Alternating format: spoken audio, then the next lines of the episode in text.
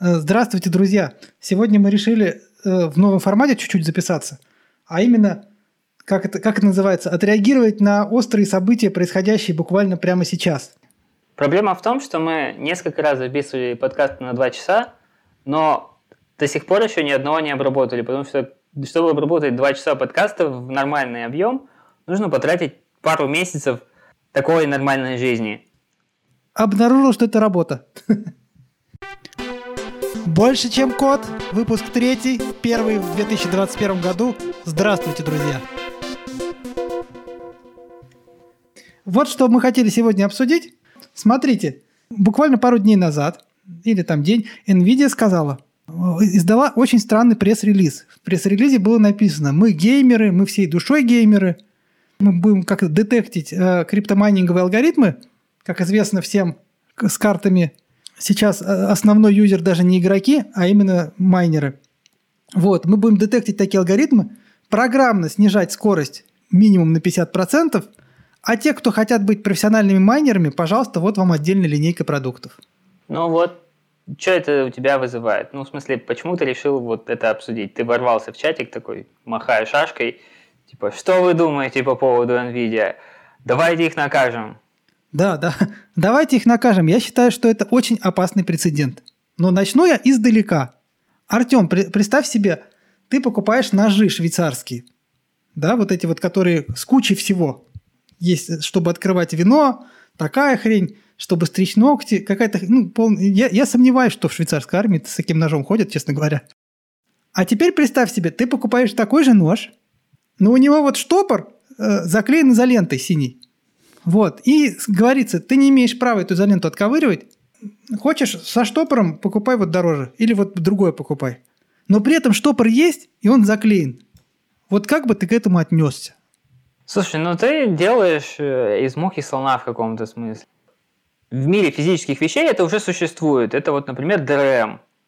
Есть видеопроигрыватели, есть э, Blu-ray диски, которые ты не можешь проигрывать ну, в другом регионе. Ну, это как то же самое, что тебе заклеили. заклеили. Ну, да. Замечательный пример. Записываем его и идем дальше. Д, ДРМ. Как пример того, что вот в мире все в порядке. Так. Ты про нож мне ответь, про нож. Ну, я бы такой не купил просто. Видишь, какая история? История в том, что есть монополии. Смотри, для меня это часть большей картины, которая сейчас идет несколько битв в мире. Э, юридических, легальных, социальных, антропологических, если угодно. И каждый раз есть ощущение, что э, законодательство, регу, э, регуляция какая-то этого дела, даже если она нужна, это обсужд, обсуждаемый вопрос, нужна ли, она не поспевает за, за текущей повесткой дня. Вот три вещи. Первое – это скальперы, которые э, научились писать боты, которые автоматически скупают и PlayStation, и билеты на концерты. Вот был, был случай, когда ACDC сказал, у нас будет концерт, боты скупили все за минуту. То есть начались продажи, все скупили боты.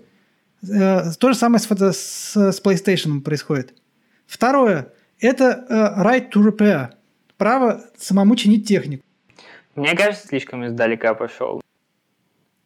Ну вот, Nvidia сказала, что майнеры теперь для вас будет хуже работать. Ты думаешь, что это реально на что-то повлияет? Мне кажется очень опасным прецедент, а, когда есть некое железо, и это железо искусственным образом а, становится хуже, потому что так решил вендор, производитель.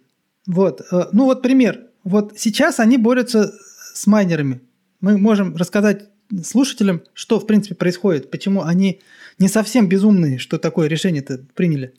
Сейчас они борются с майнерами. А дальше создан прецедент. И прецедент он такой, что у тебя есть от одного класса железа, но ты берешь это железо и тюнишь его так, чтобы человек вынужден был.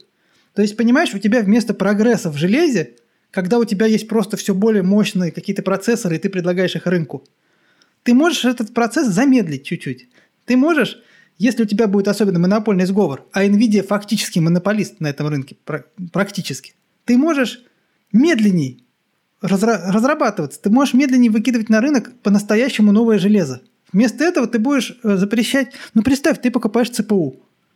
А тебе говорят, большие матрицы инвертировать мы будем искусственно запрещать. Хочешь, хочешь как бы инвертировать большие матрицы, покупай специализированную нашу железяку для инвертирования матриц. Во-первых, если это реальная монополия, то ее судят.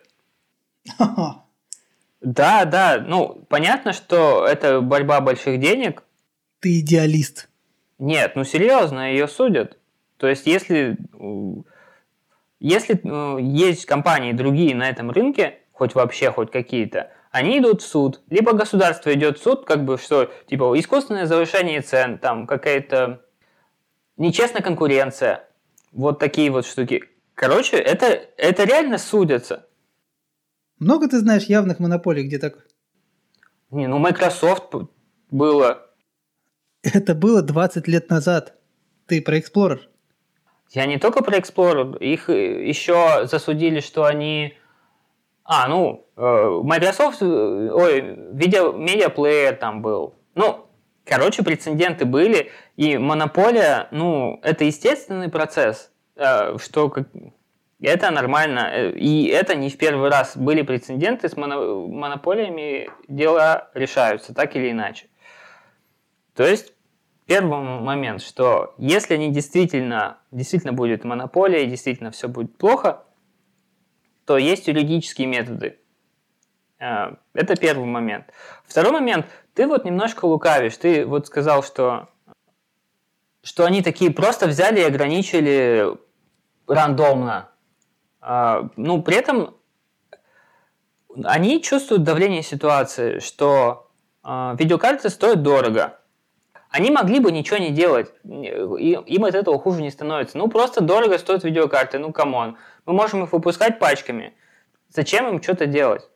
Это ответ на давление ситуации что люди скупают видеокарты, они хотят играть в игры, они играть не могут, потому что люди майнят биткоин, потому что Тесла купила еще пол, пол, на полтора миллиарда бабла или там на полтора миллиона долларов купила биткоинов, и теперь все майнят криптовалюту опять. Смотри, я сразу сказал, что проблема есть. Вот я упомянул три проблемы. Right to repair, скальперы и вот, вот эта вот проблема криптомайнеров. Они все э, схожи в том смысле, что ну, пока юридически не успевает законодательная база за, за ним, не поспевает. Но, смотри, у нас есть проблема. Да? Проблема, поясним для слушателей, следующая. Сейчас э, большой дефицит карт, потому что их скупают криптомайнеры на фоне дикого роста, конкретно сейчас дикий рост происходит всех основных криптовалют, прямо вот колоссальный. Карт мало, что-то с этим надо делать. Если со скальперами мы можем представить, что надо делать, уже законодательно запрещают боты, которые все скупают. Если с Right to Repair мы представляем, что делать, потому что уже борются сами фермеры за то, чтобы можно было им трактора свои чинить, то тут чисто технически непонятно. Ты же вот человек покупает только себе карту. Ты ему говоришь, а ты точно геймер? Он говорит, «Ну, я геймер. Вот. А как ты это проверишь? А никак. А он пошел и себе это э, положил в ферму и дальше крип криптомайнит. Проблема следующая, да. Но смотри, даже в рамках их логики, они сейчас выдали на рынок, они же, э, это часть того, что они сделали. Они сказали, что вот у нас есть, мы ограничиваем программно здесь и выпускаем на рынок железяки, которые будут для профессиональных криптомайнеров. Это, кстати, забавное, да, кстати, словосочетание профессиональный криптомайнер. В том плане, что это просто люди, которые сидят, нажали кнопку, и он что-то майнит. Это инвесторы, понимаешь, они инвестируют в видеокарты, чтобы потом получить бабла. Это профессионалы. Это ин- инвесторы, и очень интересно, как они, э, если с, точ- с точки зрения марксизма, ленинизма вот этих терминов, добавочная стоимость, наверное, в том, что они должны придумать инженерные решения, как это должно окупиться, учитывая стоимость электричества. Нет, с точки зрения марксизма, ленинизма, они капиталисты гребаные. Это, это, кстати, это, это очень большой вопрос, потому что эти гребаные капиталисты не эксплуатируют, у них нету класса, который они эксплуатируют. Они эксплуатируют 3D-карты в этой. Так вот, подожди, вот я сейчас за- закончу мысль. Смотри, они выпускают на рынок железяки. Они говорят, эти железяки хорошие, эти железяки энерги- энергии потребляют ну, сопоставимо с 3D-картами. Вот их ТТХ. По ТТХ сразу скажу, э, вот топовая карточка, которая криптомайновая, она генерит на, э, хэшей э, столько же и даже больше, чем карта, на которой они программно это все запретили. э, без учета ограничений. Тогда получается, зачем они делают это ограничение, если автоматически люди начнут покупать продукт, который дешевле и под их нужды заточен. И тут я вижу подвох, потому что если бы, если бы это было правда так, если бы не было каких-то подземных подводных камней, то им не нужно было это ограничение. Вот в чем дело, понимаешь? Смотри, какие подводные камни? Ресурсы ограничены. Ты не можешь выпустить бесконечное количество и того, и того. То есть э, в ситуации, когда они могли бы выпустить бесконечное количество карт, они бы стоили нормальных денег. Ну, то есть если мы, они могли удовлетворять весь спрос себе выгодным образом, то как бы ситуации такой вот негативной не было. Не было бы негативного пи пиара по поводу того, что видеокарты стоят дорого и их скупают одни майнеры. То есть идея-то в чем? Что конкуренция будет и за те, и за те карты. У кого хватит денег ну, то есть у тебя на рынок поступает N карт в день. Они, ну, просто производят их. Майнеры с радостью бы скупили вообще все карты. И те, и те, пусть они на 20% меньше майнят, но они стоят примерно столько же денег, это также бы окупалось. А если вот прям порезать это, то имеет смысл не тратить деньги на обычную. Но, возможно, это будет иметь смысл в любом случае, потому что э, на самом деле эти меры неэффективны. Смотри, э, мы упомянули две вещи. Я сказал, купил бы ты такой швейцарский нож, ты сказал бы, я такой бы не купил. А потом сказал, а если что будет монополия, то придут хорошие ребята, антимонополисты, и все разрулят. Я, во-первых, не совсем верю в то, что всегда придут хорошие ребята-антимонополисты, хотя бы потому, что мы не живем в одной стране в мире, в глобальной. То есть оно может быть решиться на уровне какой-нибудь Австралии, через три года решится на уровне какого-нибудь штата в США, потом при, при, примут все федеральный закон, а кто-нибудь, живя в Латвии, будет страдать от того, что как бы не совсем это все так. Вот. Во-вторых, по моему опыту, это не совсем так в принципе. Ну, ну, ну вот сейчас э, есть у нас монополии настоящие, живые конкретные монополии. У нас есть Apple Store, который берет 30% со всех, и все отчаянные попытки этому сопротивляться, они как бы на корню подавляются. У нас есть, э, э, например, вот я живу в Европе, в Евросоюзе давным-давно приняли закон, что все телефоны должны иметь универсальный разъем для питания. И ты не представляешь, как много прошло времени, прежде чем это, в принципе, хоть какие-то плоды стало. Или там GDPR, защита персональных данных. Они, по, по ощущениям моим, ну, то есть Facebook как, как плевал на это все, так и плюет. То есть время от времени их штрафуют – а они дальше как бы... Ну, это как миллионер, который ездит на машине, нарушает скоростной режим, и время от времени гаишник его останавливает. Э, недавно достаточно сильно Гриндер наказали, но я понимаю твой поинт. Действительно, легальная, так сказать, защита, которая должна бы была быть, она достаточно медленно работает, еще не так, си... не так сильно поджали, вообще работает ли она, есть, есть к этому вопросы, но, скажем так, это естественный процесс, который повторялся уже несколько раз. Скорее всего, он сработает еще раз. Когда-то э, нефтяники имели очень много денег. Рокфе... Ну, капитализация Рокфеллеровской какой-то там компании, которая добывала нефть, если я не ошибаюсь, она была в относительном порядке существенно больше, чем у Apple. То есть э, ребята могли просто поставить, наверное, свою цену на нефть и все. А в итоге легальный фреймворк дорос до того, что как бы, ну, их ограничили. И они теперь обычные компании. Со временем с IT-компаниями станет точно так же. Я надеюсь. Часть проблемы для меня более глобальной в том, что я третий раз это слово говорю, но оно просто важное в данном контексте. Не успевает догнать. Ну, то есть э, сейчас происходит следующее. Вот что такое, в принципе, законодательство? Это, это люди в законодательной ветви власти, там в собраниях законодательных, принимают законы. Это регуляторы, которые от правительства, и это э, в некоторых странах судьи. В некоторых странах в том плане, что есть прецедентное право, когда там судья что-то решает, и потом это становится тоже как бы частью законотворческого корпуса процедурного. Вот. Вот мы берем все три эти ветви. Вот мы берем депутатов – Любых. Мы берем Россию, говорим, ладно, фиг с ней, с Россией. Мы смотрим, как в США выглядит Сенат. Это пожилые такие дяденьки, которые там, ну, ну они как бы, они вообще не понимают, что такое криптовалюта. Но они просто не знают, им да, по барабану это все, как бы в принципе. Либо еще хуже, они, в принципе, коррумпированы в том плане, что они представляют интересы как раз той стороны, как, как в случае было с uh, Right to Repair, той стороны, которая была поймана на том, что они, они лоббируют свои интересы, вот, и они представляют их интерес. Это судьи, которые... Вот приходят к суде, там, в суде в, в Сыктывкаре приходит что-то про YouTube и как копирайт. Она просто не понимает, о чем речь. Слушай, ты, ты так говоришь, как будто во времена э, нефтяников не было коррумпированных чиновников и... Мне кажется, что помимо коррупции вырастает сложность системы, потому что легко понять, что происходит с нефтянкой. Они скупили все участки и не дают другим продавать нефть. Сложнее понять, что происходит, ну, опять-таки, с той же самой криптовалютой. Есть некие новые э, сложностью системы, которые им сложно понять. Вот у меня ощущение, что проблема на уровне... Ты смотришь оптимистично, говоришь, разберутся, сделают. А у меня ощущение, что нужен новый класс чиновников во всех смыслах, которые, в принципе, про это понимают. Зумеры разрулят. Ты думаешь? Все нормально будет, спокуха. Мы поняли твой консерн. У меня нет полноценного ответа на твой вопрос, но я боюсь, он займет дольше, чем мы вообще хотим об этом говорить. Давай типа дальше пойдем. Давай. Мой поинт, что это действие с их стороны не имеет особого эффекта. У них ограничение стоит на драйверах. Ничто не мешает китайским ребятам реверс инженерить, э, ну, взять бинарный файл этих драйверов, подправить пару байтиков, убрать этот софтлог, со временем найдут. Если это дает им реальные деньги, они это найдут. Чуваки продадут свой драйвер э, кому надо. Он будет э, условно, будет альтернативный драйвер для NVIDIA графических карт, который будет майнить хорошо.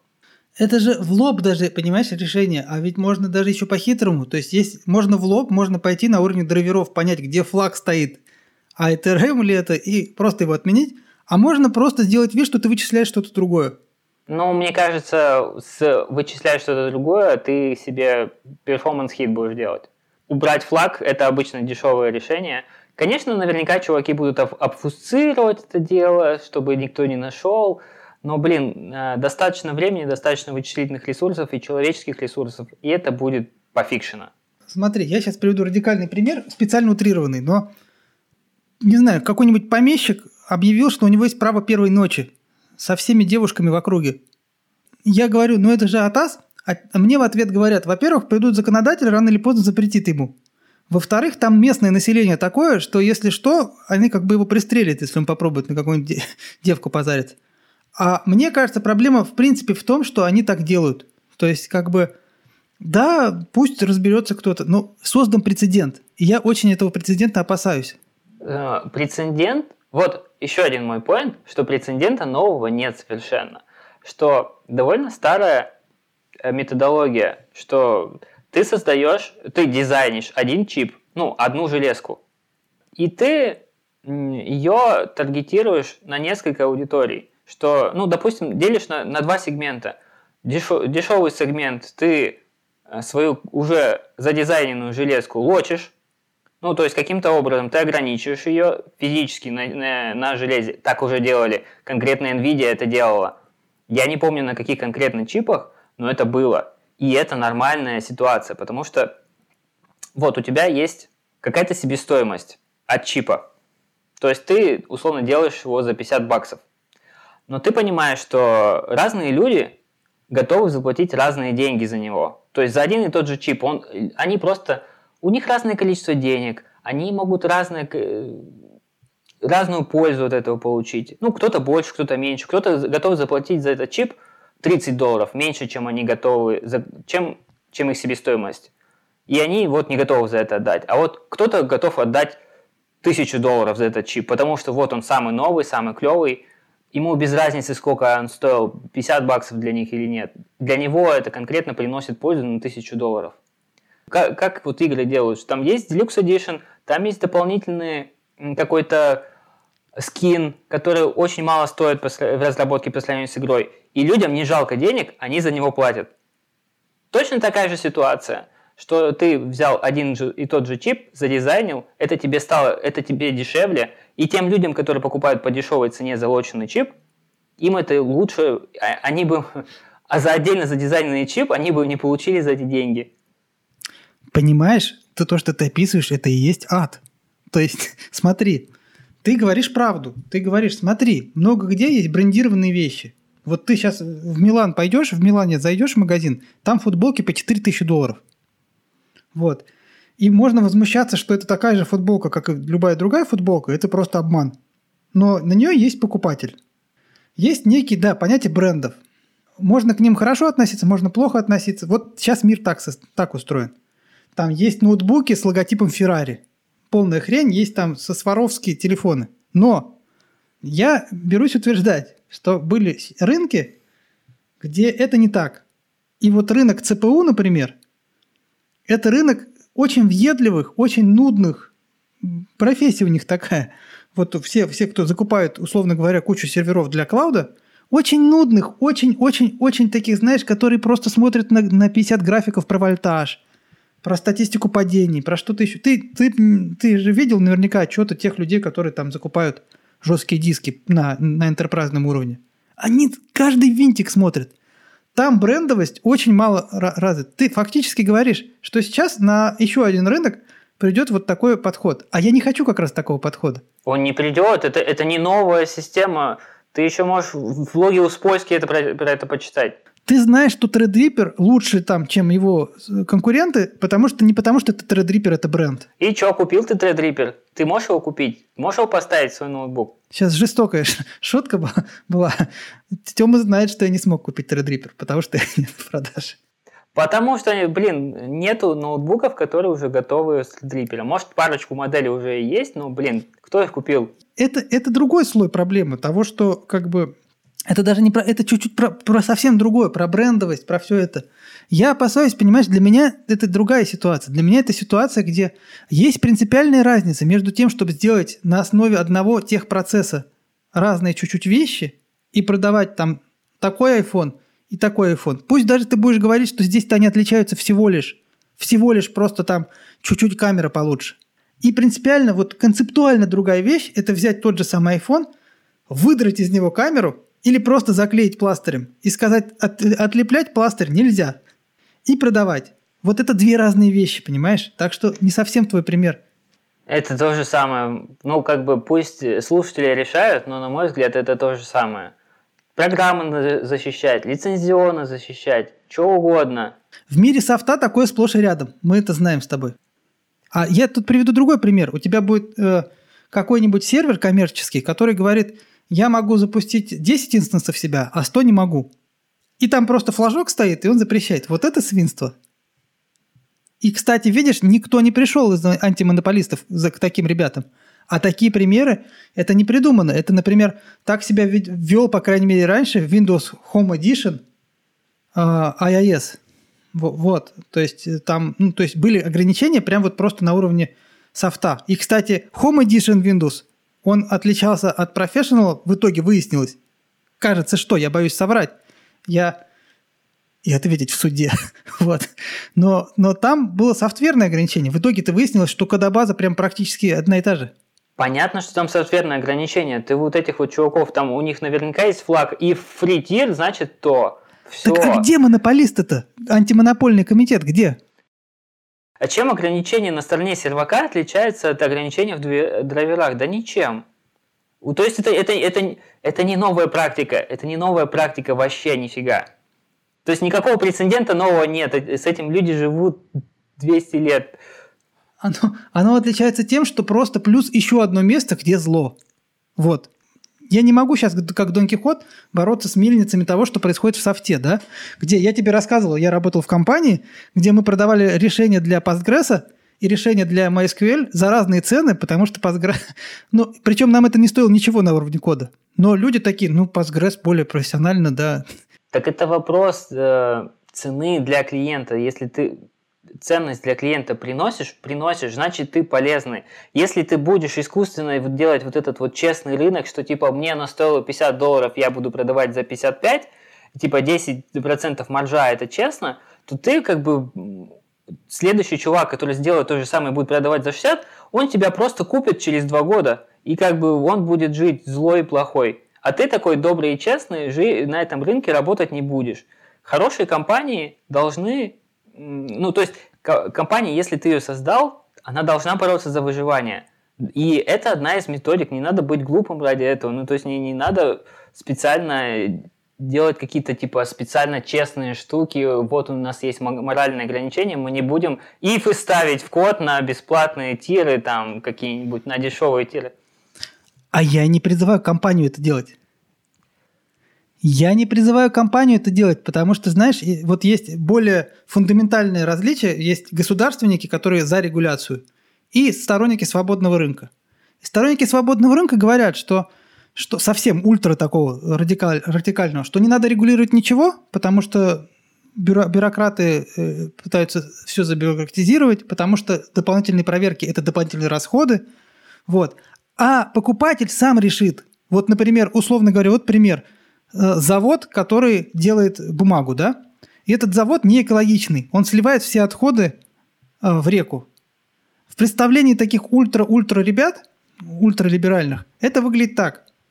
Пессимисты говорят, да и пофиг, ну, будут продавать, ну где-то просто будет мертвая река. Оптимисты говорят, смотрите, очень осознанные там э, хипстеры в Калифорнии не купят эту бумагу, устроят бойкот, в Твиттере все напишут, мы ненавидим эту компанию, и компания будет вынуждена под эти правила подстроиться, и она будет думать об экологии. Это не так. Это в итоге, на самом деле, если ты посмотришь везде, где хорошо с экологией, это жесткие регуляторы на уровне государства. Я не призываю компаниям, как бы компания – это машина, которая оптимизирует сторону заработка. Как ты правильно заметил, что, что еще сделать? Вот. Я призываю регуляторов думать о том, что есть все время новые области, это одна из них всего лишь, где можно хотя бы поставить вопрос. Возможно, я не прав. Возможно, невалидно решение зарегулировать. Но вот другой пример. Смотри, на букмейте заходишь ты, общ, общеизвестная практика. При... Опять издалека начну, ну, быстро я скажу. Смотри, заходишь в булочную, веб-камера считывает и говорит, да этот парень прикинутый. И у тебя моментально вот просто ценник на, на хлеб, когда ты пробиваешь его на кассе, просто другой чуть-чуть это нормально? Это не совсем нормально. Как бы нормально, если есть магазин, где тот же самый хлеб дороже, может быть, пусть. Там, как в какой-нибудь азбуке вкуса, тот же самый. Вот. Но если ты на кассе, и тебя определяют, что ты богатенький, и чаржат больше, это странно, правда? И, по-моему, это, кстати, незаконно. А на уровне интернета не, это, это не регулируется пока что. Люди заходят с, с MacBook, кучу раз ловили, кучу разных сервисов, я не буду показывать пальцами, Артем, как, какие сервисы ловили. Вот, но... Э, такие исследования, знаешь, проводят, типа, вот с Android запустил поиск э, такси и с iPhone, и у них разные цены, просто, блин, это не, не, не детерминированный процесс. Не, ну если серьезно, были даже подтверждения со, со стороны разработчиков. Ну, то есть есть, есть основания. Вот я считаю, что это просто часть проблемы того, что, в принципе, нам нужно думать все время про то, что мир становится, он ускоряется. До, до как это, что там предсказывает Курцвейл? Я все время путаю тут. Что мы все сольемся в единое сознание. Да, да, в непошлом смысле. А, все, до сингулярности далеко, но тем не менее ежегодно ускоряется этот процесс новых каких-то постановок вопросов. Вот что делать с криптомайнерами? Пять лет назад спросил кого-нибудь, что делать с ними. Ничего с, ними, с ними не делать. Вот. И для меня это тоже часть вот этой проблемы. Что меня пугает? Вот в, в тебе я вижу рационального человека, который про это думает. А, а в людях, которые на Reddit, вот понимаешь, меня пугает, что я вижу инженеров, которых вдруг как подменили, потому что им обидно очень, что они не могут купить карту для игры – им очень, очень нравится, что сейчас вломили этим криптомайнерам, а что это, в принципе, концептуально может быть опасная вещь, хотя бы можно подумать об этом, хотя бы поставить вопрос так. Они, они такие все, ну и правильно, ну и здорово, а что с ними делать? Ну они по-другому не понимают эти криптомайнеры. А это опасный прецедент. Вот что я хотел сказать. Да, действительно, надо просто запретить криптомайнеров. Я считаю так. Есть такой подход. Это э, криптомайнинг это очень, кстати, интересная тема, заслуживающая отдельного нашего подкаста. Просто, правда, там действительно непонятно, капиталисты они или нет, потому что они вроде бы никого не эксплуатируют. Они эксплуатируют рабочих, которые производят видеокарты. Это хороший, хороший поинт, да. На этом я, я бы сегодняшнюю главу Шагена Ганджанян и моральный компьютинг закончил мы, мне кажется, обсудили. У нас, мне кажется, мы не согласимся по поводу этой, этой темы. А, Артем Дайнека, акула капитализма, киберкапитализма. Ки- О, хороший термин, смотри, не, мы киберкапиталист. С девками игрист. Такой, такой, такой. А что вы думаете, дорогие читатели? Вот так. Читатели, Ой, слушатели. читатели. Друзья, надеюсь, вам понравилось. До новых встреч в эфире. Мы постараемся записывать чаще. Чаще. Пока.